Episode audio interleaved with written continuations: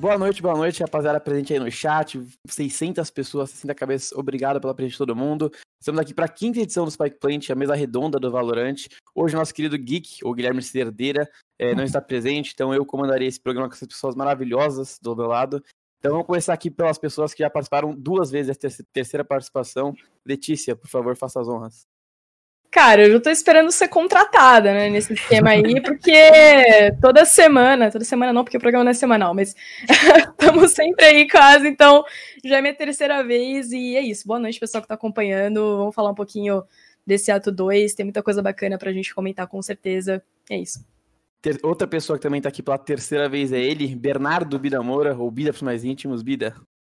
Salve, salve. É, Pedro, cara, e eu quero falar que meus, meus apresentadores estão sempre se, se, se, demitindo depois, cara. Eu venho aqui, o cara vai, participa uma vez nunca mais aparece, então cuidado aí com o seu trabalho, Pedro. Não sou apresentador essa noite, rapaziada.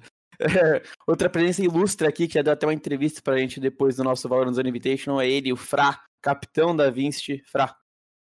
É, boa noite, né, para todo mundo estar tá aqui presente na mesa redonda e boa noite pro pessoal de casa. E eu tô muito ansioso pra gente debater sobre esse segundo ato. Outra pessoa também mais presente, né? Mais dentro do cenário. É, eu ainda não, não identifiquei como se pronuncia certo, se é Crime, Crane, mas enfim, só sei que é um menino bonito que tá aí com a gente, jogador da Fusion Fraggers, Crime. Bem-vindo. Muito obrigado aí pelo convite, queria agradecer muito aí o pessoal que chamou. E agradecer a presença do pessoal do chat aí. Para fechar aqui por último, mas não menos importante, Ellie, a nossa data miner aí, que tá sempre postando informações no Twitter, Ellie, por favor.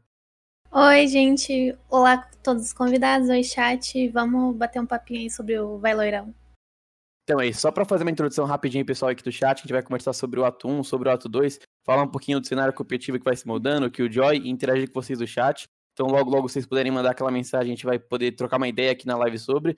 Mas vamos pro que importa, vamos pro papo. Então vamos começar por uma notícia que a gente soltou até essa, essa semana aí no Valorant Zone, é, sobre os destaques do primeiro ato, né, os jogadores a gente destacou o MWZera, o QCK, Pato, Anax e o Pancada. E eu queria saber de vocês, aí vocês vão se decidir quem vai botar a mão no fogo primeiro, mas quem vocês acham que se destacou, se vocês concordam com esses cinco que a gente acabou elegendo, é, se faltou algum nome na lista, o que, que vocês acham? Então, quem quiser pode fazer as honras. Vai, Bida, eu sei que você quer. Tá. posso ir, posso ir, sem problema. Uh, acho que foram bons nomes né, selecionados para ser destacados, com certeza. Acho que o MWZera foi o jogador que mais se mais desempenhou, pelo menos em termos de abates, né, durante os campeonatos que a gente teve, os mais relevantes campeonatos que a gente teve de Valorant nesse primeiro ato, né, principalmente no uh, da Gamers Club Ultimate, né, e o QCK também foi junto com ele no GC Ultimate, foi um absurdo, né? Mesmo não vencendo o campeonato, conseguiu desempenhar muito bem ali com, com a sua Jet, com a sua Operator, enfim, tava, tava completamente moldando. É, o Pato tem que mencionar ele pela, pelas 322 bilhões de conta radiante que ele teve né, nesse tempo, certamente era uma, uma bom, um bom destaque, cara. É, cara, acho que a gente podia destacar também, além desses, o FZN, na minha opinião, foi o jogador que, sei lá, um absurdo que ele fez, né, com a equipe da, da Game Landers. Eu acho que, tipo, eu, eu, eu sou um jogador que não gosto de daquele estilo mais agressivo, né? Então, a, a, as, as, minhas ideias de jogada são mais inteligentes, mais cautelosas e, enfim, eu, eu jogo junto com o meu time. E o FZN, ele não é aquele cara que vai brilhar porque ele vai passar para cima dos caras, vai ruxar, ele vai pegar os caras varado, ele vai, tipo, ele tem uma noção de jogo muito avançada e para mim foi um dos grandes destaques aí para mim na, nesse início de volante do Brasil. Nossa, o FZN é completamente absurdo. Eu acho que é uma coisa que. Não vou dizer que a gente não esperava que tivesse um jogador assim, mas é muito impressionante o quanto ele conseguiu se desenvolver nesse uhum. tão pouco tempo. A, a, noção de jogo dele é completamente absurda. Aquele clipezinho que ele mandou pro Valorant Brasil, que ele que viralizou, todo mundo falando, ele falando, eu acho que o meu jogo tá errado, não tem smoke, não tem parede, foi completamente absurdo. E, com toda certeza um dos jogadores que eu mais me impressionei em ver jogar, porque, como você mesmo disse, ele joga muito com a cabeça. E foi tipo, psh, ver ele jogando. E eu vou ser um pouquinho bias aqui, e eu quero falar um pouco da Naxi, que de longe é um dos meus orgulhinhos. Opa, bati em mim mesmo. E ver uma menina se destacando num cenário misto e uma menina trocando bala, jogando com a cabeça, de longe é uma das coisas mais gostosas de se ver, sabe? Ver que ela tá conseguindo é, se incluir nesse cenário, não como eu tinha falado anteriormente, um cenário completamente misto, não necessariamente com homens e mulheres separados, é uma coisa muito satisfatória e muito esperançosa assim para um cenário competitivo mais igualitário no futuro. Então é isso. É... Letícia, Krain, Frácio, se vocês tiverem alguém que vocês acham que merece ser elencado também ou lembrado. Muita gente deve falar no chat falando do Xande, né? Mas a gente já conhecia o Xande, o Xande que jogou Major já no CS, então todo mundo já tem um pouco mais de Não, conhecimento. Vamos destacar o Frack, entregou É, o primeiro tem o radiante. é. aí, ó. Eu vou sempre pegar no pé do Fry, que entregou o radiante. Eu acho que desses nomes que já foram citados, acho que eu queria citar um, é um para mim ele tem muito destaque, impacto dentro do time da Gamelanders, que eu acho que é o John. Eu acho que ele faz uma função que ninguém gosta de fazer, que é entrar na frente. E mas acho que ele faz isso muito bem pro time dele, sabe? Acho que ele é uma peça tipo fundamental, fora o MWZ, que acho que complementa o time, sabe?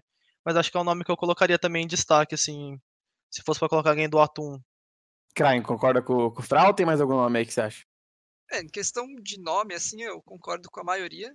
E, tipo, não tem como não citar todos da Game Landers, né? O pessoal ali, além de baludo, eles têm uma sinergia entre todos muito boa. Então, tem esse papel que você falou que o pessoal não gosta de fazer de entrar na frente, fica fácil, né? Hum, Porque você tem todo o apoio, você tem todo o team play entrando e, mano, fica surreal você conseguir bater de frente pros caras. Letícia, sem citar Parabéns. o Sinatra. Tem algum aí? David P, aquelas. Ah.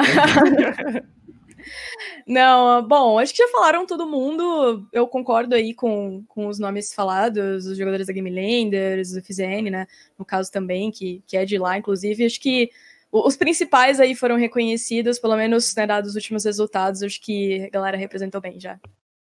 Então é isso. Já que o Krain até puxou um pouco da, desse, da Game né? Que é o time que, inquestionavelmente, né, o pessoal gosta de falar que é o número um do Brasil. Então, já é, voltando para a Landers, o que, que vocês acham? Vocês acham que a Landers é realmente é, unanimidade no top 1? Tem algum time que está chegando perto? É, se vocês acham que tem algum time que surpreendeu muito nesse, durante esse atum, né? De ser Ultimate, é, teve o Valorant Zone Invitational, o Fusion New Rivals. É, Bida, vou começar por você de novo. É, você acha que teve alguma outra equipe que não recebeu o devido reconhecimento e a Game Landers é realmente a top 1 disparada? Cara, acho que o mais diferente da Game Landers é que eles jogam pouco, né? Campeonatos. Eles jogaram o quê? A Copa Raquinho, o GC Ultimate. Não sei nem se eles jogaram mais algum outro campeonato nesse tempo, né? É, eu sei que as duas vezes que eu acompanhei realmente me chamou muita atenção o, o jogo deles, mas é difícil dizer se tem alguma equipe que tá próxima a eles, já que eles não estão competindo tanto, né? A gente viu que no campeonato eles não, não são imortais, eles sangram também, eles deixaram ali, ah, no- principalmente no classificatório, né? Um, um jogo apertar bastante contra uma equipe tão, é, até sem nome, né? Deixa eu ver se eu tenho aqui informação. Foi um 13 a 9 um 13 a 7 contra Toca Popeye, né? Que. Né, então você, tipo, não sei quem, nem lembro quais são os jogadores do Toca Popeye agora, mas assim, eles não, não são imbatíveis jogadores Game Landers, né? Então, acho que mostraram um desempenho absurdo, mas outras equipes com certeza têm tudo para garantir vitória contra eles, principalmente se forem confrontos melhor de um. É, já aproveitando então isso que você falou deles não estarem tão presentes no campeonato, Letícia, você que cobriu diversos campeonatos aí, tá sempre por dentro também até dos campeonatos lá de fora, você acha que se a Game estivesse mais presente nos campeonatos, aparecendo mais, a gente podia ter uma opinião mais formada sobre eles, é, tanto pra cima, né, se eles são realmente disparados, ou se talvez eles mostram mais erros, mais falhas, o que, que você acha? Cara, acho que é um pouco óbvio que sim, né? Porque a gente teria um pouco mais de, de conhecimento e a gente poderia ver um pouco mais do jogo deles. Acho que quem vê mais são os times que estão treinando com eles, que no caso eu não sei, né? Mas imagino que a maioria dos times aí que a gente viu acompanhar, os, os top times do cenário devem estar treinando com eles, ah, como a T1, por exemplo, né? Como outros times. Então é difícil dizer, assim, eu acho que é, eu gostaria muito que tivesse um outro Ignition Series aqui no Brasil para que a gente tivesse um pouco mais de embasamento, porque eu sei que alguns times, por exemplo, não jogam alguns campeonatos pela premiação, né, ou por algumas outras razões, não sei exatamente quais as razões, mas é claro que isso acaba afetando um pouco a forma como a gente vai olhar para um time, vai analisar, enfim, algumas coisas desse tipo. Todo mundo de acordo com a Letícia e com o Bida? Vocês acham que, que eles não são top 1? Alguém aí se arrisca, bota a mão Eu acho que o Fry e o Crane vão ter muito mais pra dizer sobre isso, porque Exatamente, eles treinam treinando, contra, né? Quer falar, Fra, primeiro? Eu posso falar. Eu acho que eles são. Eu acho que. Vamos colocar, igual, por exemplo, vindo do CS, né? eu acredito que é uma evolução do cenário, sabe? Tipo, tá no começo, teve um, teve, vamos dizer assim, vamos colocar em tese, teve um campeonato que é importante, que foi o da GC, eles ganharam, eles não jogaram mais os campeonatos, então, tipo, não, não dá para saber. E nesse meio tempo surgiram muitas equipes com com muito talento, assim, sabe? Eu falo a galera do Fusion Frags, a galera do Team One. Hoje eu treinei com a galera da, do Latam, que é o time do Sad Hack, que não joga os campeonatos do Brasil, não sei qual que é o. se é por causa da região, esse tipo de coisa. Mas tem vários, vários times que a galera não conhece, que não, que não aparecem, não apareceriam no campeonato, mas acho que pode dar muito trabalho, sabe? Então acho que o cenário ainda não tá formado, acho que um campeonato, vamos dizer assim, não quer dizer nada. Uhum. Porque, por exemplo, na NA apareceu a Sentinels, antigamente era TCM, de quando o time do Brax lançou, era o, a T1, que era cogitado o melhor do Valorant no NA, então acho que hoje sim eles são top 1 porque eles ganharam o campeonato mais importante, mas acredito que ao passar do tempo as coisas podem mudar. Krain, tá de acordo? Eu só queria. É que a gente não teve a oportunidade ainda de jogar contra eles, né? Que na Fusion New Rivals, na qualificatória, eles perderam pro time do Saci. De. Acho que foi 13 a 12 deve sido um jogão. Na época acho que não tinha overtime, a gente não teve a oportunidade de jogar contra ainda. Mas em questão de treino, eu acho que não dá para dizer que os caras são top 1 disparado. Mas como o Fraça disse, ganharam o campeonato mais importante, então eles têm que estar tá lá no topo. Se vocês pudessem hoje, né, se alguém se arrisca, né, a elencar um top 3 aí, já que o 1 ainda não é tão inquestionável, né, como muita gente fala, quem que vocês elencariam? Começando pelo Krain que finalizou agora, depois o Fra, e aí vai indo a Game Landers, com certeza. Terrornet e uma tal de Fusion aí. eu acho que eu colocaria também Game Landers, a Terrornet também, e colocaria a gente também nesse. Acho que esse top 3, acho que até o top 5 tem. Acho que seria mais fácil, assim, Concordo. falar, né? Mas acho que top 3 é meio arriscado dizer. Então acho que cada um confia no seu time e vai colocar o seu time sempre aqui, pelo menos. Então, ó, Bida aqui não tem time. Ou tem, né? Bida, aqui é o top 3 de você. Não, Castores, Castores, Castores aí, ó. Tá lá. Cara, mas é, assim, por mais que a gente falou que o Game Landers não pode, não é o incontestável melhor, melhor time, venceram os principais campeonatos, então o Game Landers com certeza está ali. Uh, eu acho que realmente a adição do Xande deixou o Terronet muito forte, tem um potencial absurdo, mas ainda não se encaixaram como, como equipe. É... Ah, eu tô muito em cima do, do, do, muro, cara, mas eu acho que Fusion, a Fusion vai entrar nessa. Fusion Fraggers entra nessa, nessa lista. Eu tenho que ver mais do Frac, faz tempo que eu não vejo os joguinhos dele ali para saber se, se vai ter a Vincent ali também.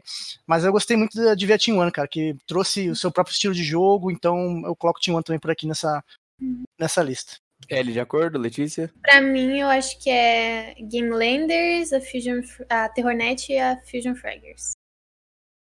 Letícia eu, também? Eu não quero me envolver nessa. é isso. Eu, eu torço pra todos, sou amiga de todos, é isso aí. Então, então, já que a gente não tem um top 3, muito menos um top 5, então acho que é, que é isso. A gente sabe da, do potencial da Game Landers e já aproveitando né, todo o hype que a Game Landers teve aí nessas últimas semanas, que é toda a discussão que, que tá, tá acontecendo no Twitter, né? Game Landers vai bater de frente com o KNA, não vai bater de frente com o KNA, bate de frente com o EU. Como que vocês acham aí? Vou começar pelos jogadores, né? Que provavelmente sabem mais do que a gente. O é, que, que vocês acham da Game Landers? Você acha, ou até mesmo do time de vocês, se vocês bateriam de frente com o NA, bateriam de frente com o EU, como que seria isso aí? Comece agora aí, Karen, você. Vou deixar. Então, é tipo, assistindo os campeonatos, eu vejo que eles tem umas diferenças, tipo, sei lá, eles não quebram a flecha do Solva, a Reina Bang, os caras, tipo, dá pré-fire onde os caras vai pré em vez de quebrar. E aqui é muito diferente de lá. Que aqui a gente faz totalmente o contrário. É, começa o round, o Solva quebra aqui, né, no SA, o Solva quebra as traps do Cypher e tal. E lá eu vejo algo muito mais é, junto e estacado. Tipo, sei lá, o, o lado atacante deles ruxam tudo junto. Aqui a gente faz algo mais trabalhado. Então, tipo, eu vejo a gente no mesmo nível ou até acima que o pessoal do NA e, e o EU. Tô, tipo, muito impressionado com a capacidade do pessoal e tô vendo uma diferença bem pequena, assim, só em questão de campeonatos lá, que eles estão jogando muito mais do que aqui. Final, tá de acordo? Eu concordo em partes com o que o Krain disse, mas eu vou adicionar um fator que aqui no Brasil é diferente, acho que em todos os FPS, os brasileiros são muito mais agressivos. Aqui parece que a gente joga ao contrário, eu diria. A galera que tá de TR fica marcando e o CT só quer, toda hora quer quebrar, quer fazer alguma coisa diferente, sabe? Então, tipo, ir lá fora, para mim é um outro jogo, é muito mais estudado, acho que tem muito mais mais, uma parte mais tática, assim, sabe? Eles pegam aqui, acho que aqui no Brasil, se você ficar parado de TR, você simplesmente acaba com o round com 1 em 20, um minuto, pelo menos o que eu vejo nos treinos aqui, sabe? Então acho que é um estilo totalmente diferente, não sei se funcionaria lá fora, é só, igual eu falei, acho que tem que jogar para ver, porque assistir é totalmente diferente, sabe? Ellie, você que tá acompanhando desde o beta também, você também concorda com os meninos? Tem uma opinião diferente? O que, que você acha? Ah, eu concordo com o que o Ben falou, mas é, trazendo um pouquinho mais aquela questão da experiência. Eu acho que, por mais que os meninos joguem muito bem, que geralmente é, cada reunião, cada reunião não, cada região tem uma maneira um pouquinho mais diferente de jogar, até que eles, eles podem sim bater de frente um com os outros, mas a gente ainda tem o fator de experiência no competitivo, como a Letícia falou, a gente só teve um jogo da Ignition Series aqui ainda. É, até a própria questão de infraestrutura. Muitas das pessoas que estão jogando fora do Brasil estão jogando em game house, a gente está jogando aqui do nosso computadorzinho com a nossa internetzinha, entende? E alguns desses fatores, como a, a infraestrutura, alteram muito a performance. Inclusive, às vezes as pessoas ficam sem treinar por causa disso. Então, eu acho que sim, mas depende de alguns fatorzinhos no caminho. Letícia, mesma coisa? Uma opinião diferente? Cara, não, eu só queria, tipo, responder com relação, né, a não ter falado o negócio passado, porque eu acho muito injusto fazer uma avaliação, sendo que a gente só teve um Ignition Series e eu não consigo definir um top 3. Eu acho que, como os meninos falaram, não dá para saber com base no que a gente viu recentemente, e é por isso que eu prefiro não falar, porque eu prefiro não votar em algo que eu não sei se já mudou. Eu não sei quais são os top 3 times, eu acho que é impossível definir. É, mas voltando, né, para essa questão, é, eu acho sim que a gente tá num nível muito próximo tão bom quanto eles. Acho que principalmente o EU, que é o cenário que eu dou um pouco mais de atenção, que eu trabalho mais com EU. Então eu sinto que a gente tá assim no nível muito bom, mas eu acho que faz uma diferença sim você ter mais campeonatos. Eu acho que o pessoal, ele, eles vão, eles já estão entrando num ritmo de competitivo que a gente está um pouco distante de entrar aqui. Então, por exemplo, a, gente ainda tem alguns times que são uma espécie de fake, né? Que fazem alguns fazem conteúdo, estão jogando mais por diversão. E lá você tem, tipo, o FPX, Liquid, G2, organizações tentando entrar agora, tipo, várias outras uh, grandes orgs tentando investir no cenário. Então aqui a gente ainda tá um pouco atrás, sim, é, nesse aspecto, não no aspecto do gameplay. Mas eu acho que isso cria uma diferenciação no momento em que os caras estão jogando o quarto e quinto Ignition Series e a gente ainda tá no primeiro, sabe? Então, é difícil dizer. É difícil medir esse tipo de coisa. Se a gente não tem um embasamento para comparar. Eh, por exemplo, ó, ah, se no Brasil tivesse tido 4, 5 Initial Series, a gente tivesse 4, 5 resultados, eu poderia falar alguma coisa, mas só com base nisso eu não consigo. Não consigo dizer, sabe? Eu acho que é muito pouco. É, então já, já aproveitando até que você puxou o tópico do investimento, eu vou até puxar o Bida que tá. que cresceu junto com o cenário do CS, né? E o cenário do CS viu o investimento crescendo com o passar dos anos é, a gente realmente sofre muito de não ter o investimento que eles têm, né? E isso acaba atrapalhando a evolução dos times, e isso é uma coisa clara. Então eu queria puxar já. Vocês acham que com o investimento que eles têm, é, a gente já teria muito mais certeza do que poderia acontecer num possível confronto entre as regiões, é, com a volta das lãs, né? Passando tudo isso que a gente está vivendo. Então, por exemplo, se tivesse os quatro Ignition Shears, né, como, como teve lá fora, aqui no, no Brasil, será que a gente já teria mais é, material para ter um veredito do que a gente pode apresentar lá fora? Ah, sem dúvida, né? Teriam, teríamos mais organizações também no Brasil interessadas em contratar jogadores, dando essa estrutura que a gente pede para né, todo mundo. Então, às vezes teria game house, teria tudo é, é, mais periféricos, monitor, enfim, computador decente para você poder jogar todo mundo no nível altíssimo. Com certeza, se tivesse mais Ignition Series, teriam mais oportunidades para esses times. Mas, é, respondendo a pergunta anterior também, eu acho que experiência internacional no FPS a gente já tem de outros jogos, né? Os jogadores brasileiros já têm principalmente esses que batalham pelo topo, praticamente vieram de vários jogos diferentes, com experiência do, de todos os FPS, e eu acho que está muito, muito interessante a parte de, de mira, a, a, trocação de bala, e acho que no final das contas no Valorant ainda continua sendo mais importante a trocação de bala. Por mais que você possa ter uma combinação de três ultimates em um round, é um round que você vai ter, fazer, vai ter essa oportunidade de fazer.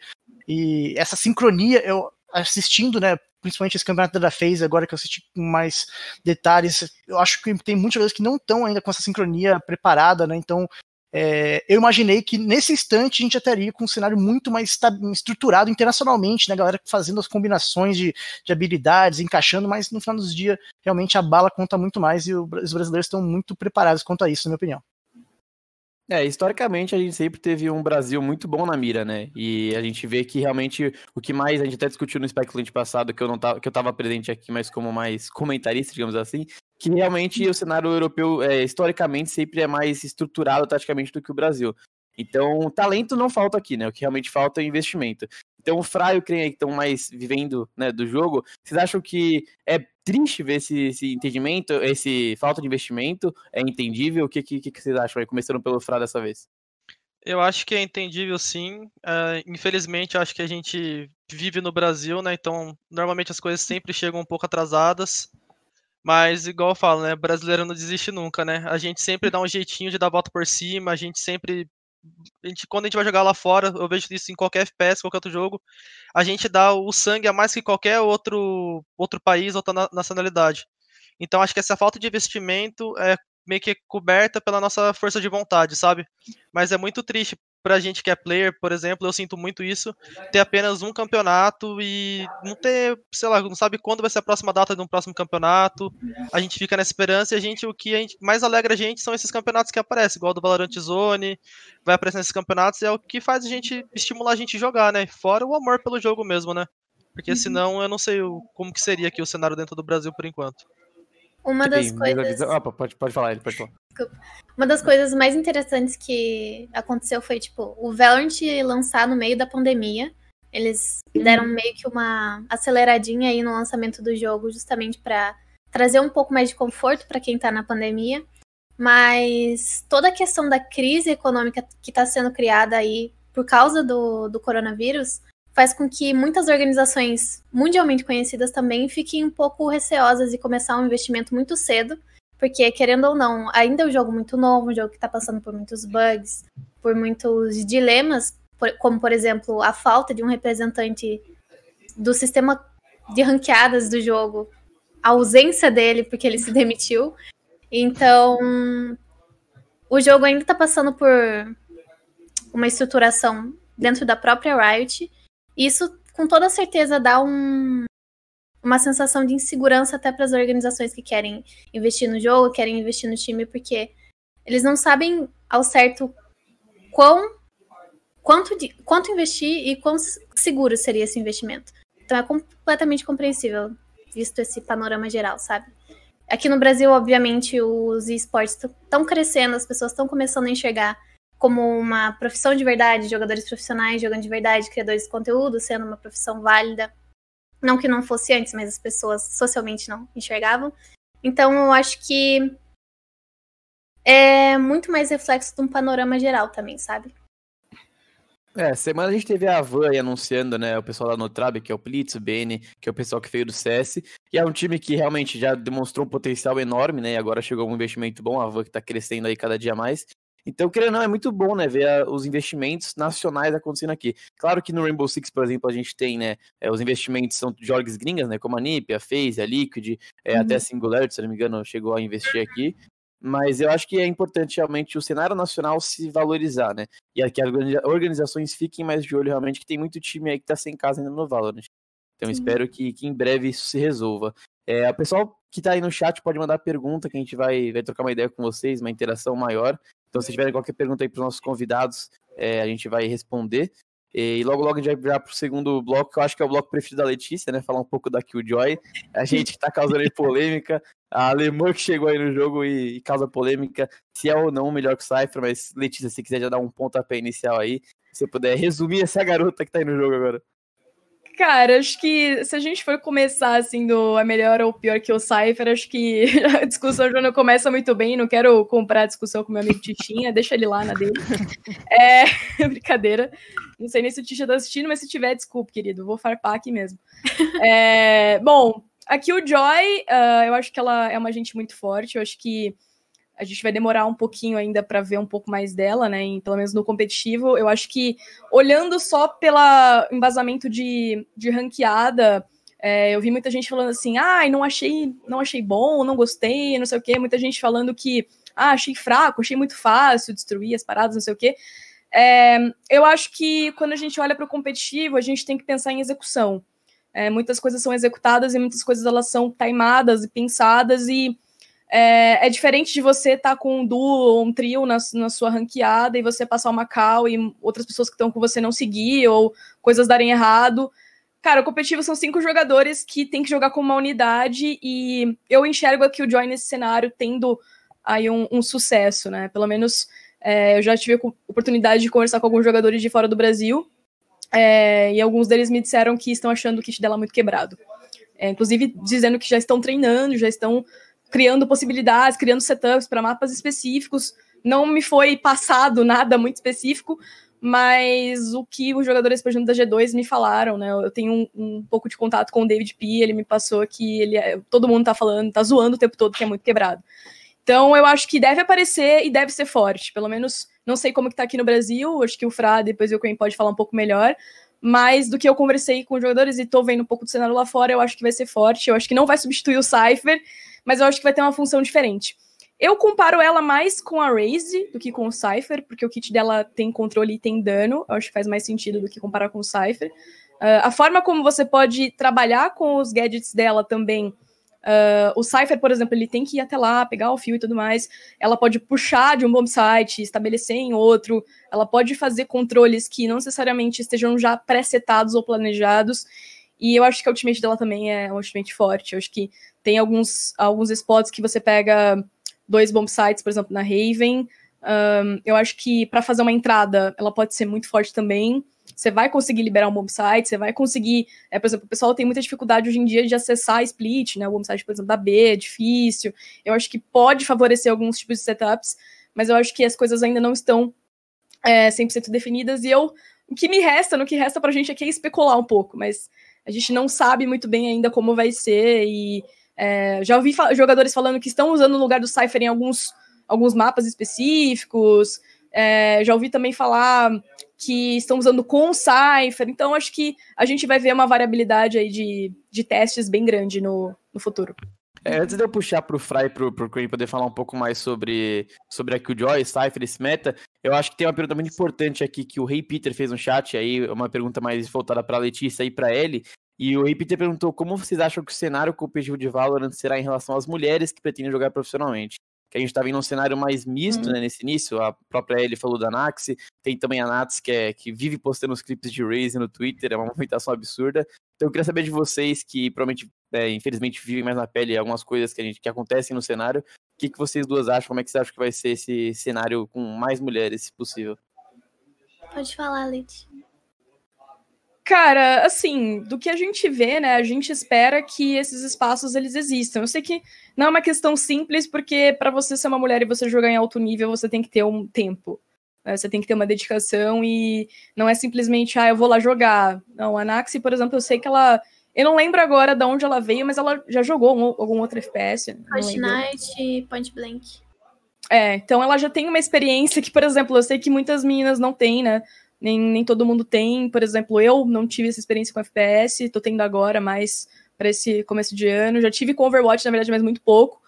Uh, mas assim, eu acho que é importante. Eu acho que é importante a gente começar a, a ver essas mulheres no, no competitivo em alto nível e ver se isso vai render, né? Essas organizações vão abrir oportunidades, vão fazer elas jogarem, né? Deixar elas jogarem com homens e não virar uma coisa só, uma liga feminina. Eu acho que liga feminina é importante, mas eu acho que uma garota se sentia confortável para jogar com um cara do lado, né? Ou quatro caras, não sei. Sim. Mas é, eu acho que é um tipo de coisa que precisa começar a acontecer também, porque se ela é radiante, por exemplo, e tem um outro cara lá que é radiante também, e os dois jogam no mesmo nível, por que, que dá chance para ele, mas não dá chance para ela, sabe?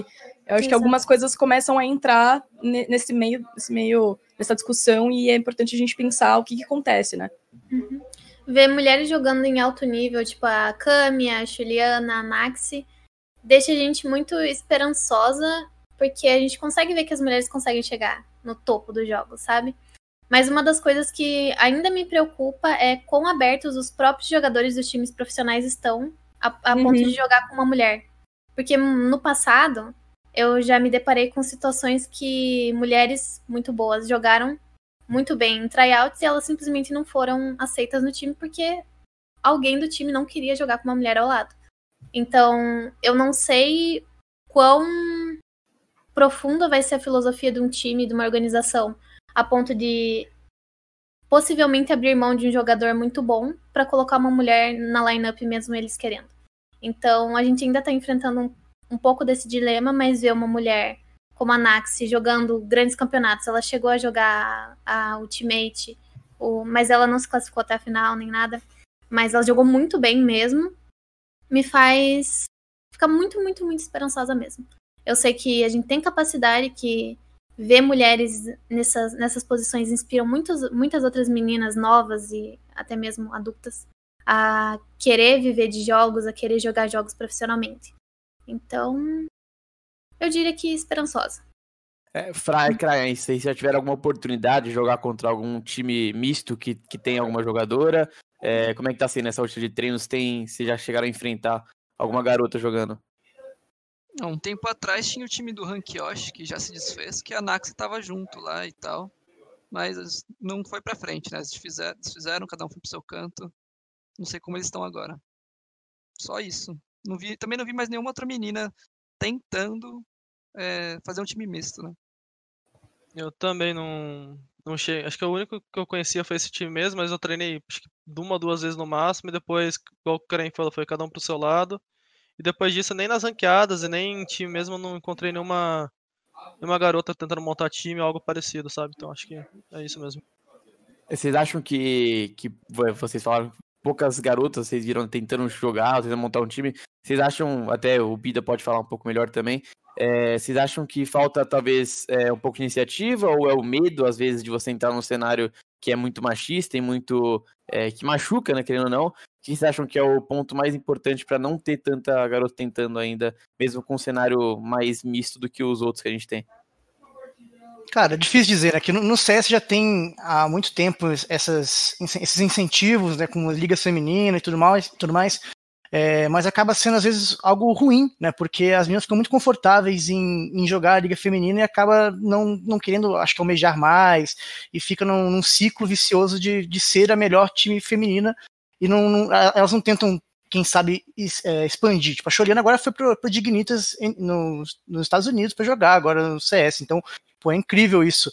É, mas muitas delas ficam assim, ah, se eu, se eu for campeã feminina já tá bom e outras não, não, não, procuram um espaço no time masculino. Claro que seria realmente muito difícil, eu acho que é, pelo, pelos paradigmas do mundo hoje em dia, né, de como é que funcionam as coisas, é, imagino como é que seria a rotina de uma gaming house que poderia ser afetada, então algum, algum homem pode estar tipo, contra esse tipo de coisa, é, mas eu tenho certeza que cada vez mais as mulheres vão ter seu espaço, é, a gente já está comprovado que no Brasil tem mais mulheres jogando do que homens, né? E é questão de tempo para você realmente colocar elas dentro deste meio. Né? Eu espero que chegue, chegue antes do que eu imagino, mas por enquanto é, ainda está distante disso acontecer. Né? É, acho que, que, como você falou, você falou da Juliana, a Juliana, se não me engano, ela vai jogar Valorant e CS, né, pela Dignitas, ela vai jogar os dois jogos, se não me engano. Eu acho que não é só CS. Então, realmente é, é um passo importante, né, pro, pro cenário feminino. Mas já trocando e voltando ao que a gente tinha até conversado antes, que a Letícia tinha feito a introdução da Killjoy, e veio uma pergunta aqui no chat, deixa eu só pegar o nome certinho é, Yacht Forbyte. Se Killjoy mais Cypher numa composição do time será um novo meta. A Letícia comentou sobre os, as informações que ela trouxe pra gente de, é, internacionais. Mas Fra e Krain, se vocês puxa, puderem puxar e depois a Letícia pode complementar.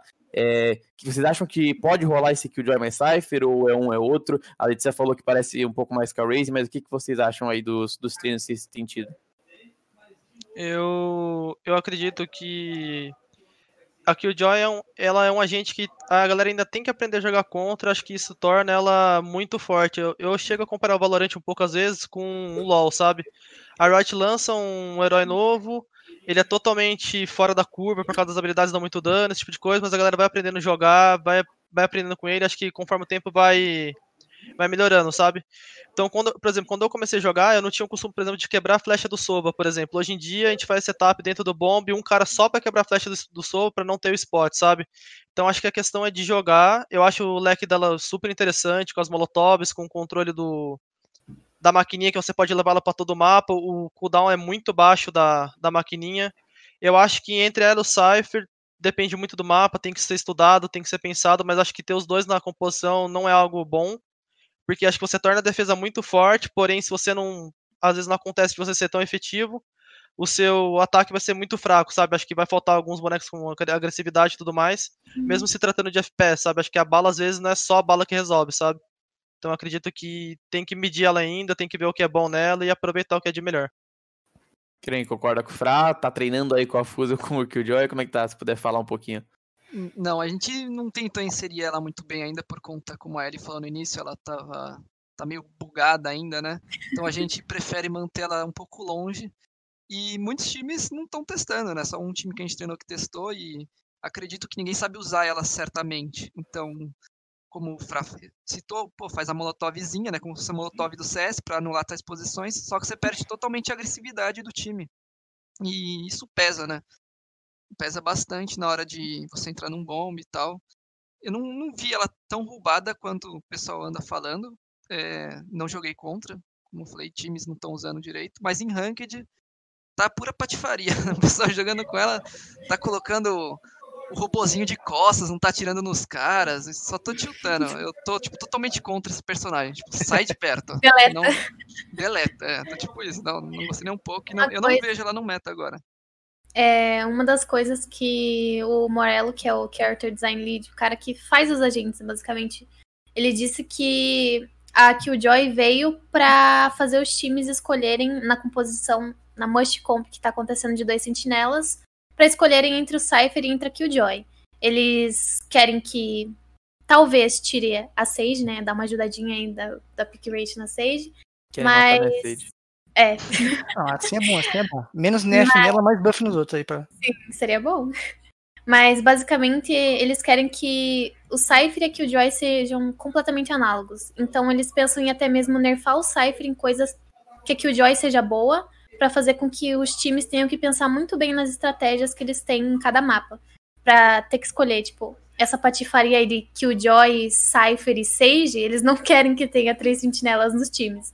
Então, nos do, próximos dois ou três pets dá pra gente esperar muitos balanceamentos em relação a Killjoy e as outros agentes também que podem ser bons em composições com ela.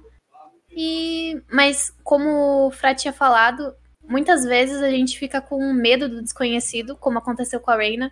Quando a Reina saiu no ato 1, todo mundo, meu Deus, o boneco OP, ela suga a vida, meu Deus, o olhinho dela. As pessoas esqueciam que as habilidades eram quebráveis, então isso fez com que o boneco se perpetuasse muito forte por algum tempinho, umas duas ou três semanas. Mas é sempre aquela coisa, a gente precisa esperar para ver qual é o real potencial, porque afinal de contas as habilidades da Killjoy foram feitas para tirar as pessoas da zona de conforto, para as pessoas é, pensarem em quebrar elas ao invés de trocar bala, por exemplo, e fazer uhum. com que as pessoas percam as trocas de lado.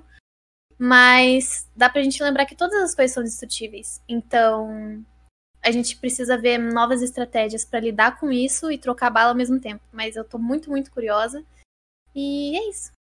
Bida, você que falou aí antes da gente entrar aqui até ao vivo que é um cara das táticas, o que, que, que, que, você acha? Como é que você acha que o Joy pode se, se entrar aí no cenário, né? É, eu acho que é muito cedo, eu joguei pouco ranqueado e, né, obviamente não joguei nenhuma competitiva com eu assisti, porque ainda não teve nenhum campeonato com a Killjoy envolvida, né? Mas, assim, a minha primeira impressão da Reina, como mencionou a Erika, era que era o boneco muito roubado, né? O olhar voraz não cegar os aliados, cegar você, você normalmente qualquer mecânica de jogo era você virar da flash e a, e a Killjoy, a, a Reina, você tinha que olhar para ela quebrar a flash para depois enfrentar. Eram muitas coisas assim que, para mim, era um boneco extremamente roubado. A gente chamou de bonecão aqui no Brasil por bastante tempo. Bonecão do e, posto. É. E enquanto que a Killjoy, para mim, a minha impressão foi o oposto, né? Para mim parece que é um boneco extremamente frágil, é, mas isso é muito por conta dos adversários que eu enfrentei, das streams que eu assisti e a, a, a, incapacidade dos jogadores de conseguir fazer uma diferença com ele. Eu acho que se alguém né, sentar e ficar treinando, tipo, eu, eu fico treinando umas coisas de solver bem idiota o mapa inteiro ali. Então, se alguém ficar sentado, praticando e pensando em maneiras diferentes, vai conseguir fazer uma Killjoy extremamente poderosa é, mas acho que é muito cedo pra gente discutir ainda se realmente vai ser poderoso no competitivo ou não. Acho que é uma questão de você se acostumar a jogar com contra e com o agente. Ainda tem muita coisa pela frente para dizer. Mas acho que, o, pelo menos pelo que eu assisti bastante do NA, pelo que eu assisti do, do, do SA, eu acho que a galera não vai ter tanto problema quanto que o Joy a, a, partir do momento que você aprender a lidar com o agente. Uma das coisas. Opa, opa. Pode, Pode, pode, falar, falar, pode falar, Ellie. Pode falar ele. Uma das coisas que eu achei muito curiosa foi na escolha de colocá-la como sentinela e não como controladora. Porque o kit Hum. dela é muito mais controlador do que Sim. sentinela. Eu não entendi muito bem. Era isso. Eu, eu ia puxar, eu ia puxar a Letícia pra ela poder fazer a defesa do, da, da- da gente dela Ai, aqui. fez Cara, um- que tá, tá socando a gente. né? Vai com- Eu só quero, assim na cadeira. Não, eu só quero mencionar uma coisa, porque assim, é, lá no beta, né, quando, pelo menos do, do que eu me lembro, assim, eu via muita gente falando mal do Fênix. Aí a TSM trouxe o, o Fênix quebrando meta, usando, não usando Sage. E, e, tipo, mesmo hoje, assim, hoje eu fiz um campeonato do lado da, da Europa e tinha uma Reina lá, tá ligado? Inclusive ganhou da Liquid, né? Scream trouxe essa Reina e ganhou. Então, assim, eu acho que calma lá, sabe? Eu acho que se a gente ficar muito preso no ai meu Deus, esse boneco é fraco, ai meu Deus, esse boneco é, é muito forte, eu acho que a gente perde algumas coisas do jogo e do competitivo, porque assim, é, eu entendo, por exemplo, que alguns, alguns agentes aí não vivem um momento tão bom, é o caso da Viper, mas tem uma coisa que a Riot me ensinou do LoL, né? Porque eu até hoje eu trabalho com LoL ainda, mas é, alguns bonecos são sempre nerfados, alguns bonecos são sempre é, bufados, o meta muda, as coisas mudam, bonecos que estavam fracos viram bonecos fortes. Então eu acho que é, é uma, pelo menos pra mim, é, um, é uma coisa muito simplista você virar e falar assim: ah, esse boneco é ruim. Sem você olhar pra diversos outros fatores e coisas que podem aparecer. Um cara que de repente pode achar um jeito de usar ele que ninguém nunca pensou. É a mesma coisa, acho que alguém falou isso no campeonato lá do que tinha, tava transmitindo da FaZe e tudo mais. Alguém falou assim: ah, o homem também, o dia que o pessoal descobrir como utilizar ele de uma, uma forma mais efetiva, ele pode fazer X, X coisa. É, cara, eu super concordo. Eu acho que vai chegar um. tá muito cedo ainda, vai chegar um momento que a gente vai olhar pra trás e falar assim: nossa, lembra quando a gente pensava isso? E hoje em dia a gente tá vendo Y acontecer, sabe? Eu acho que vai chegar nesse ponto e é muito cedo, sabe? A gente pode fazer algumas especulações, trazer informações, mas ainda é muito cedo pra gente pensar e- ou tratar o boneco como fraco ou como forte, sabe? Eu É- acho é que o único boneco realmente fraco hoje é a Viper, né? Eu acho que é inquestionável isso, que o boneco não, não tem tanta utilidade, né? E a imparável é a Sage, desculpa. Exato, é, não pode nerfar a Sage, vão matar a Sage logo logo no jogo. Mas já puxando aqui, né, sobre o ato 2, que a gente tá discutindo aqui, aqui o Joy, outra coisa que entrou no ato 2 foi o DM, né? E o DM que muita gente pediu, mas também quando saiu muita gente reclamou, principalmente pelo, pelos moldes, né, do DM, né, de ter tempo limitado, jogadores limitados, é, às, às vezes estão falando que parece que um boneco tem uma, uma cabeça maior que o outro, o que a gente sabe que não é verdade, né? Mas que parece. Mas eu queria até puxar essa discussão para quem vem mais do CS, né? O, o Fra, o Bida e o Crane também, que tá treinando aí diariamente. É, o que, que vocês acham que podia mudar no DM? O que, que vocês acharam do DM, na verdade? É, a gente que né, do FPS que sempre teve a costume de jogar um DM mais livre, eu acho. O DM para Valorant, pelo menos ao meu ver, parece ser um pouco mais preso, né? Você é muito limitado o tempo que você pode jogar, o jeito. Então, o que, que vocês acham aí, começando pelo, pelo pode começar por, pelo Fra? Eu acho que a tentativa de fazer um DM, na minha opinião, foi um pouco falha, assim. Porque eu acho que o DM é para você treinar movimentação, mira, e, e pelo fato do Valorant os passos serem ouvidos de muito longe, a galera não sabe muito bem como aproveitar o DM em si, sabe? Eu já vi galera andando no walk, já vi galera escondida, o que é normal assim, mas quando você tem maiores quantidades de jogadores e um tempo limitado, isso não afeta tanto. Mas, por exemplo, numa partida de 30, 30 eliminações, você ficar parado, você simplesmente você vai ficar matando a galera olhando no radar.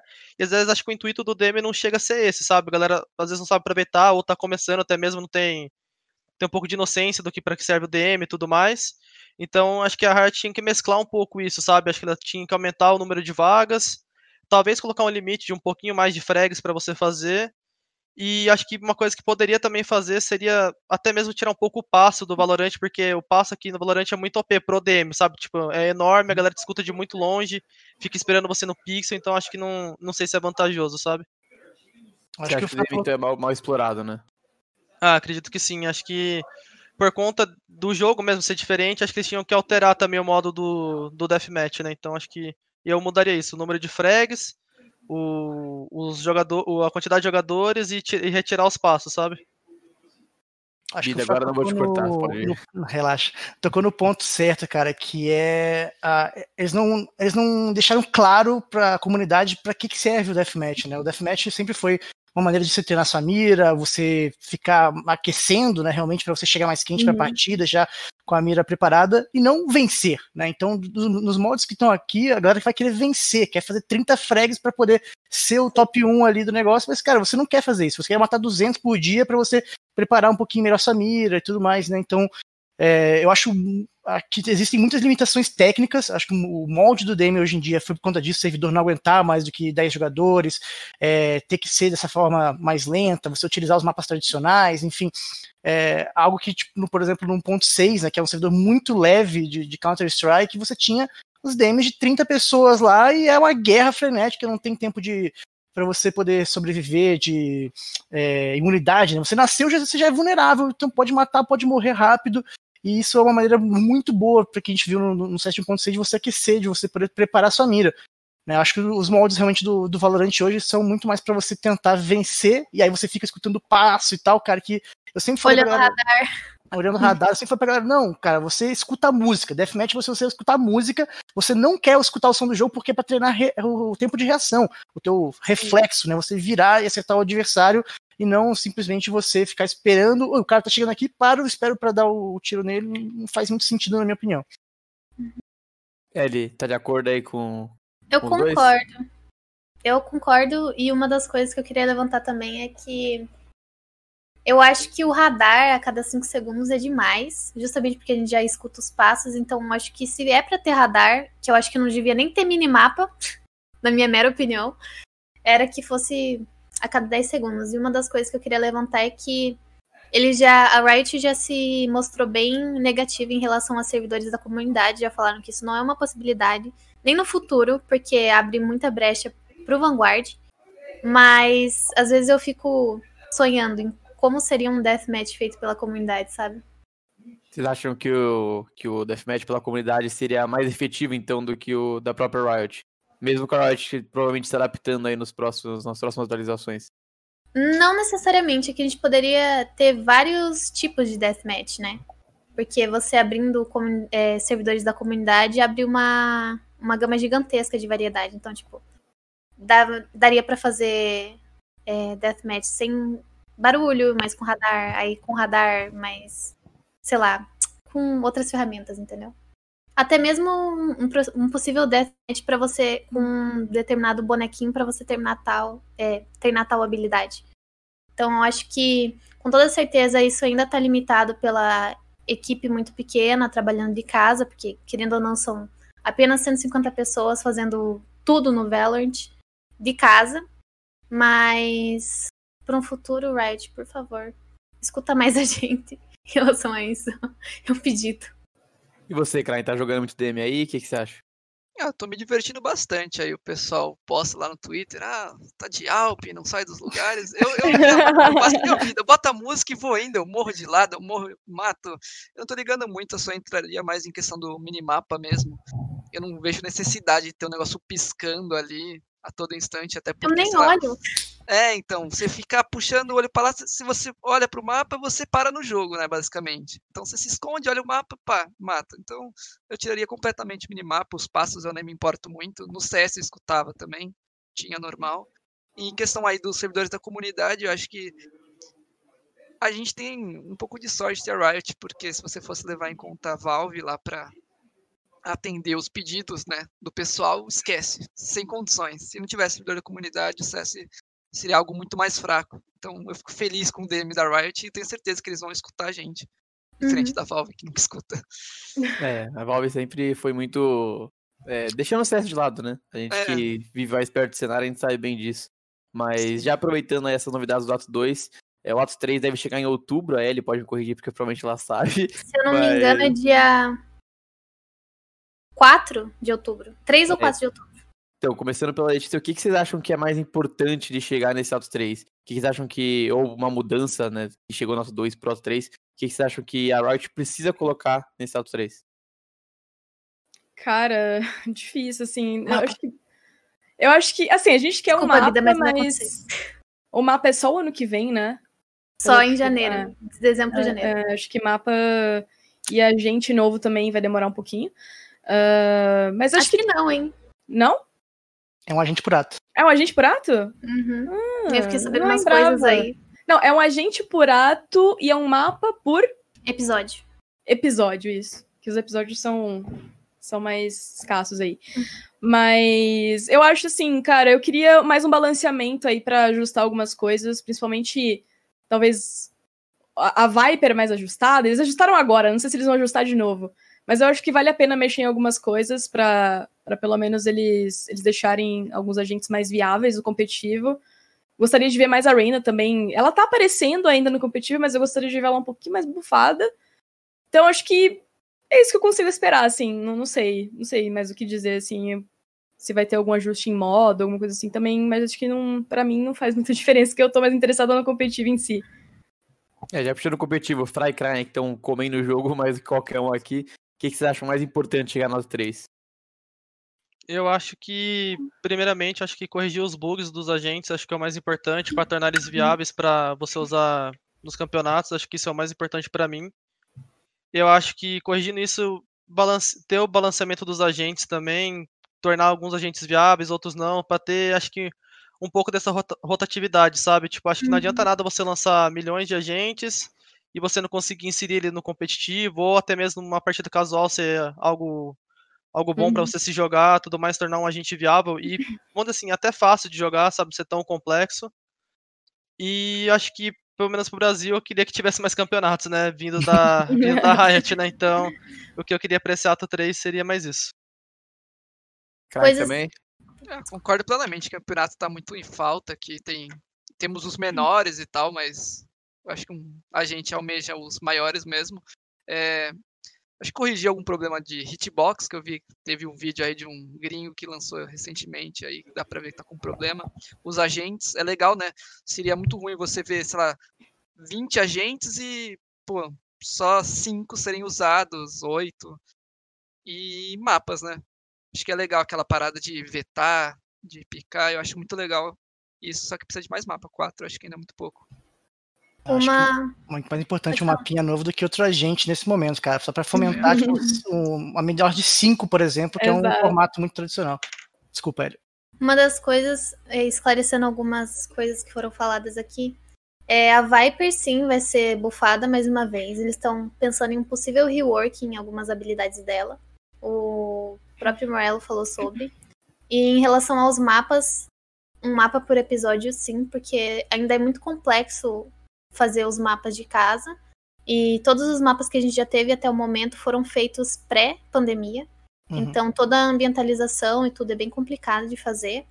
Mas em relação à rotação dos mapas e possíveis vetos de mapas, eles não têm interesse de fazer isso agora, porque eles têm muita preocupação de determinados não só times, mas também determinadas pessoas na ranqueada serem monomapa. Então eles não querem que o fulaninho seja Cypher monobind, por exemplo. E em relação aos agentes, eles é, a equipe entrou num consenso que eles almejam ter em torno de 30 agentes no total. Pode ficar maior ou pode ficar menor no futuro, obviamente. Mas eles ainda não têm. é, pelo menos até o final desse ano, sim, vai sair um agente a cada ato. Mas a partir desse ano, eles não sabem qual vai ser o ritmo. O, o próximo agente, ele já. Pelo que eu soube, já estão vendo coisas relacionadas às voice lines em português, inglês e outros idiomas. E entre outras coisas mas ainda não foi adicionado nada no jogo. Se for, eu aviso. mas, no geral, é isso. Eles têm uma preocupação muito grande, como eu não lembro quem falou, em fazer com que todos os agentes, ou pelo menos a maior parte deles, seja viável, porque eles não querem um competitivo muito engessado. Eles fizeram o Valorant pensando num jogo competitivo e eles querem continuar assim. Então, alguns novos features que vão aparecer. Replay, vão melhorar a parte de espectador, é, vão adicionar aquele modo anônimo para criadores de conteúdos streamers, vão Uhum. fazer remake, entre outras coisas. E possivelmente, quando a gente tiver um número bom, tanto de mapas quanto de agentes, um veto de agentes e mapas. Mas isso eu acho que a gente só vai viver num futuro um pouquinho distante. Como estamos chegando aqui no final do nosso terceiro bloco, o pessoal aí do chat pode mandar pergunta. E já aproveitando, vou é, perguntar para vocês o que o Poring perguntou. É, que a gente estava conversando antes né, sobre cena brasileira, falta de investimento, que o Fra ressaltou bastante. É, se vocês acham que o cenário brasileiro de Valorant depende muito das iniciativas como a Copa Hakim, para tentar acompanhar as demais regiões em questão de campeonato, já que a gente não tem né, tanto investimento como a gente já destacou. Então vou perguntar mais para os jogadores que sofrem mais com isso que a gente. Vocês acham que, esse, que essas iniciativas, né, como a Copa Hakim, é, ajudam bastante o cenário? Isso óbvio que ajuda, né? Mas se vocês acham que dá para acompanhar um pouco, pelo menos, as outras regiões, é, o que, que vocês acham? Eu acho que é importante, isso não tem nem como falar que não é importante. Acho que é importante. Pode ser que o Ignition seja importante, mas acho que campeonatos desse mesmo porte da Copa Hakim, chamando melhor, as melhores equipes, acho que é importante assim pra gente estar tá jogando contra, sabe? Porque cada time traz uma novidade, joga no estilo, traz um agente novo. Acho que é importante isso, você tá praticando e você tá se reinventando, sabe? Acho que e tem, óbvio que tem que ter investimento alto, né? Porque senão não chama, não chama as grandes organizações, não chama tudo mais. Então acho que é importante sim. Eu acho que ajuda muito. Krai tá de acordo também? Você acha que tem falta alguma coisa? Ou é, o quê? É como, é como ele disse, né? É, dinheiro atrai dinheiro, né? Não tem jeito. Então tem que ter aquele que arrisca tudo a perder ou a ganhar para os outros virem junto. Enquanto não tiver isso, a gente vai estar tá aqui sofrendo. Eu espero que não vire um CS, né? Porque o CSzinho a GC cresceu bastante. Mas a gente quer mais, né? Quer, é, o problema ir. é que no LoL é difícil ter uma. No LoL não, desculpa. No, no Valorant é difícil ter uma GC, né? Pelo, pelos, pelo, pela, pelo estilo da, da Riot, né? É muito complicado ter, é, ter uma GC. Eu não sei como que funciona em questão disso da Riot e outras organizações, né? Porque no LoL eu não sei se tem campeonatos diferentes ou se só tem o CBLOL. Não acompanho muito. Mas, pô, teve a Fusion, que fez um campeonato que acho que pro ano que vem eles devem fazer mais alguns. A GC eu espero que façam outros. Tem esse Valorant Zone, tem o Soul Rivals que tá fazendo. Então, tipo, eu tô achando muito legal a aparição de, de novas organizações, mas a gente quer o quê? As maiores investindo para atrair organizações. Tipo, por exemplo, é, eu vejo as orgs de time não contratando é, os jogadores tipo com investimento. No caso, a gente tá, contrata, não tipo, divulga você, mas não te dá dinheiro, por exemplo. E outras não entraram no cenário por conta que não tem muitos campeonatos. Então eles querem o quê? Eles querem fazer a aposta certa no time certo, nos jogadores certos. Então eles querem que as pessoas se destacam para eles patrocinarem aquele lá que vai ser top 1, por exemplo. Uhum. E não tem campeonato para elas descobrirem. Então elas falam: "Não, ano que vem a gente vai investir". E vai enrolando a gente só. Eu, eu tenho algo que eu acho que é importante acrescentar sobre esse assunto, uh, que é o momento que a gente vive. A gente está no meio de uma pandemia ainda, a gente é o país, um dos países mais afetados, nossa economia está lá embaixo e a gente está um momento também do esportes brasileiro em que o CBLOL vai entrar em franquia no ano que vem. E do que eu sei, grande parte das maiores organizações brasileiras que estão no LoL estão economizando dinheiro nesse momento, não só por conta da pandemia, mas porque muita gente está querendo investir na franquia do CBLOL. Então, eu acho que é um momento muito complicado para ter investimentos de organizações. Uh, não querendo, né, tipo, falar que eu acho que eu não deveria, eu acho que tem que ter, tem que ter investimento sim, mas é um momento difícil e é um momento para o esportes que a gente tem que tomar, ter um pouco de cautela, né, com algumas coisas. E, fora isso, eu acho que ainda é a Riot, ainda é uma empresa que tornou um jogo se você olhar para o Brasil é famoso pela FPS, mas o maior produto brasileiro, acho que hoje em dia em esportes é o CBLOL. Então, ainda é uma das maiores empresas do mundo e ainda eu sinto que a partir do ano que vem a gente vai ter um grande boost no Valorant no Brasil e no mundo. No mundo, sim, está tendo, porque NA e Europa tem muito mais dinheiro que a gente. Então, sim, a gente vai ver esse crescimento maior lá. Mas eu ainda confio muito na Riot, é uma empresa que eu tenho um certo contato, tenho um certo vínculo. Então eu tenho plena confiança de que vai haver algum investimento muito pesado aqui no Brasil. Não sei se vai ser um CBVAL, não sei o que vai ser, mas alguma coisa nesse aspecto vai existir e eu espero que seja um cenário não, não um circuito fechado como é no LoL, mas que seja um circuito aí de alguma forma misto para que a gente tenha desenvolvimento da região e para que a gente, os nossos jogadores também vão lá para fora representar a gente e, dar bala para caramba que é o que a gente quer ver. Então, é, eu acho que é um momento complicado, mas eu acho que daqui um certo tempo a gente vai olhar para trás e vai falar assim, é, a gente tinha que ser mais paciente. Então, já, já que você até citou aí o possível CBVAL, né? Que você falou que não queria, mas é, você disse do que você quer uma coisa mais mista, né? Que não seja totalmente fechado. Então você acredita que se a gente não tiver um, um, sistema fechado como é no CBLOL, a evolução então realmente vai ser maior, né? Que isso é uma, uma discussão muito grande, né? De por que o cenário de LoL não evolui e tal. Então Uhum. você torce para que o Valorant realmente não seja um cenário completamente fechado, né? Exato, eu acho que vai ter alguma coisa, vai ter uma liga brasileira, eu não sei, não tenho informações extras, eu só garanto pra vocês, eu não tenho informação de nada, mas por ter algumas, né, por ter um, um- vínculo com a Riot, eu sei como eles trabalham, eu tô há três anos trabalhando já no League of Legends e, cara, se eu tô migrando de jogo é porque eu sei que uma coisa muito boa vem por aí, então eu, tô, eu não tomei essa decisão à toa, é, tomei essa decisão porque eu sei que muita coisa vai vir por aí. Então, eu espero que no futuro a gente tenha mais respostas, mas eu acho que sim, eu acho que não vai ser algo parecido com o LoL, não, acho que não faz sentido, porque no FPS a gente tem mais chances de ir melhor do que no LoL, pelo menos eu acho, internacionalmente falando. Então, eu acho que, cara, vai ser um negócio bem feito, com certeza, porque o que eu sei da Riot é que eles estudam muito bem cenários, outros cenários, antes de fazer o cenário deles acontecer. Então é isso, então é isso. A gente vai chegando aqui ao nosso fim da nossa quinta edição do Spike Plant. É, primeiramente, queria agradecer do fundo do coração a todo mundo que está aí presente, vocês convidados, vocês do chat. Vamos passar um por um aqui para poder se despedir, falar alguma coisinha. Começar pela nossa enciclopédia, enci- enciclopédia, como o nosso chat chamou, a Ellie aí, Ellie, se quiser dar um, mandar um beijo para alguém, um abraço. Eu queria mandar um beijo para todo mundo que me acompanha, agradecer mais uma vez o convite pro Spike Plant e acabei de lembrar uma coisa, que o episódio 3 vem com lore. Episódio 3 não, o ato 3 vem com lore. Não esqueçam disso. É. Talvez seja Cinemeric, não sei. mas vem com lore. E muito obrigada a todo mundo. Queria mais uma vez convidar todas as mulheres que estão assistindo a participar do Valorosas, que é uma iniciativa feminina para as mulheres se fortalecerem juntas dentro do jogo. E é isso. Muito obrigada, Bida, todo mundo, Letícia, sou muito sua fã. Queria dizer isso. Eu que sou sua. E é isso. Muito obrigada. Já que você passou bastante, então, Letícia, seus agradecimentos aí, suas palavrinhas finais. Cara, eu queria agradecer mais, mais uma vez aí pelo convite, o Pumba, pessoal do Valorant Zone. Cara, admiro bastante o trabalho de vocês, vocês estão sempre fazendo melhor aí para trazer a cobertura pro pessoal. Agradecer o pessoal aqui que participou, o pessoal que acompanha lá em casa, nas suas casas, no caso, né? É, valeu, valeu, pessoal, valeu por terem acompanhado, que vocês tenham curtido, é isso. Começando pelo nosso profissional Bida aí, profissional da Castores. Ah, cara, é sempre um prazer participar. é, espero ser convidado mais vezes ali, mas também muito bacana aqui estar junto com vocês, de poder falar várias groselhas aqui, né? Coisas que tá começando aqui, tá, os, os primeiros é, engatinhamentos, gatinhar, sei lá que eu posso falar. É o engatinhando o bebê valorante aqui. A gente tá aqui já dando uma primeiro pontapé desse cenário maravilhoso. Krain, nosso galã aí do, do Spike Plant. Só Que falar isso. nesse, né?